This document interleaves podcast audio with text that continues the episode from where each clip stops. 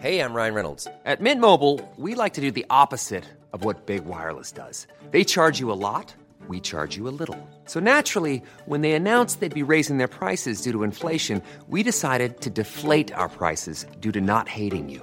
That's right. We're cutting the price of Mint Unlimited from $30 a month to just $15 a month. Give it a try at mintmobile.com slash switch. $45 upfront for three months plus taxes and fees. Promo rate for new customers for limited time. Unlimited more than 40 gigabytes per month. Slows. Full terms at mintmobile.com.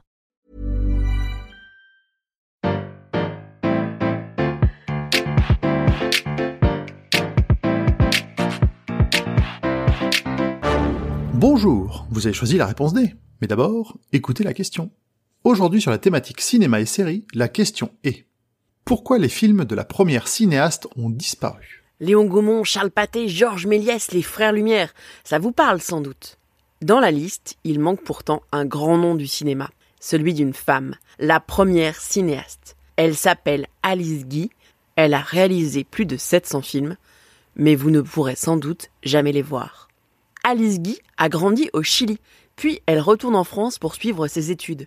Et telle une princesse de conte de fées, le sort s'abat sur elle et sur sa famille.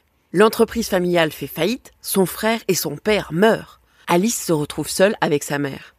Pour survivre, elle se lance dans des études de sténo. Elle est embauchée comme sténodactylo au comptoir général de la photographie, une entreprise de matériel optique et photographique. Sur place, elle rencontre Léon Gaumont, un des employés. Alice profite de cette place pour s'intéresser à la photographie. En plus de son travail de secrétaire, elle prend des cours avec ses collègues sur le développement des plaques photos ou le trucage des images. En mars 1895, elle assiste à un événement qui va changer sa vie. La première projection du cinématographe des frères Lumière. Suite à la projection, Léon Gaumont rachète le brevet du chronophotographe. Un appareil qui permet de projeter des images. Mais les ventes ne sont pas bonnes. Alice a un plan pour remédier à cela. Selon elle, il faut donner des choses à voir avec l'appareil. Et justement, des idées, elle en a.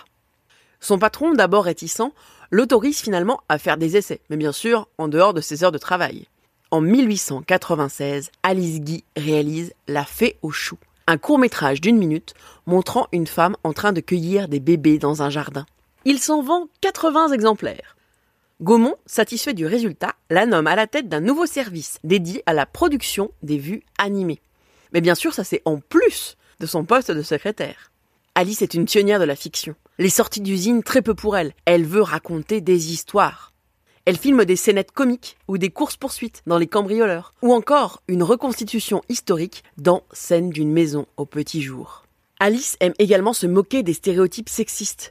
Dans les résultats du féminisme, par exemple, les rôles sont inversés. Les femmes se comportent comme des hommes et les hommes en femmes.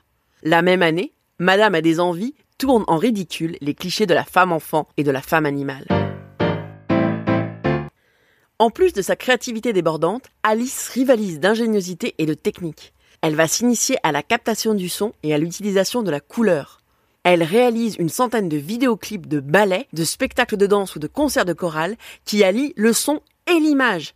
Et tout cela bien avant la naissance du cinéma parlant à la fin des années 20. On lui doit aussi le premier véritable making-of avec Alice Guy tourne une phonocène. Petit à petit, elle délaisse son travail de secrétaire et se consacre entièrement à la réalisation. Elle travaille sur la vie du Christ. C'est une vraie superproduction de 35 minutes avec 25 scènes, 300 figurants et de nombreux tournages en extérieur. Le film va être crédité du nom d'un de ses assistants, simplement parce qu'il est un peu plus connu en tant que cinéaste et parce que c'est un homme. En 1907, elle épouse Herbert Blaché, un cadreur qu'elle a rencontré lors d'un voyage professionnel. Gaumont les envoie tous les deux aux USA pour développer les activités de l'entreprise aux États-Unis. Trois ans et un bébé plus tard, elle reprend les chemins des studios. Elle fonde sa société de production, la Solax. Elle tourne des westerns, des drames, des comédies, des films de genre. Sur ses tournages, elle veut du réalisme. Pour les cascades, plutôt que du trucage ou des mannequins, elle engage des acrobates de cirque ou des animaux dressés. Elle utilise au maximum des décors naturels et renonce à l'utilisation des maquettes. Dans l'industrie cinématographique du début du XXe siècle, elle s'impose également comme une pionnière.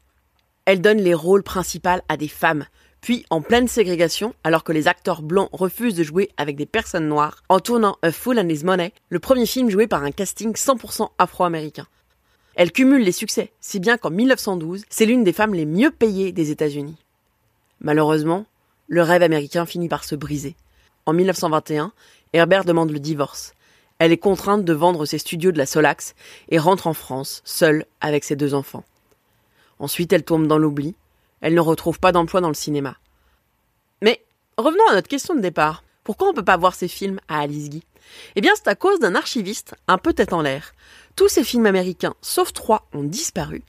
Quant à ces films français, ils ont brûlé pendant la Première Guerre mondiale. Au total, il nous reste moins de 50 films d'Alice Guy, la pionnière du cinéma. Bravo, c'était la bonne réponse. Pour aller plus loin sur ce sujet, retrouvez les sources en description. La réponse D est un podcast du label Podcut. Vous pouvez nous soutenir via Patreon ou échanger directement avec les membres du label sur Discord. Toutes les informations sont à retrouver dans les détails de l'épisode. À demain pour une nouvelle question sur la thématique gastronomie.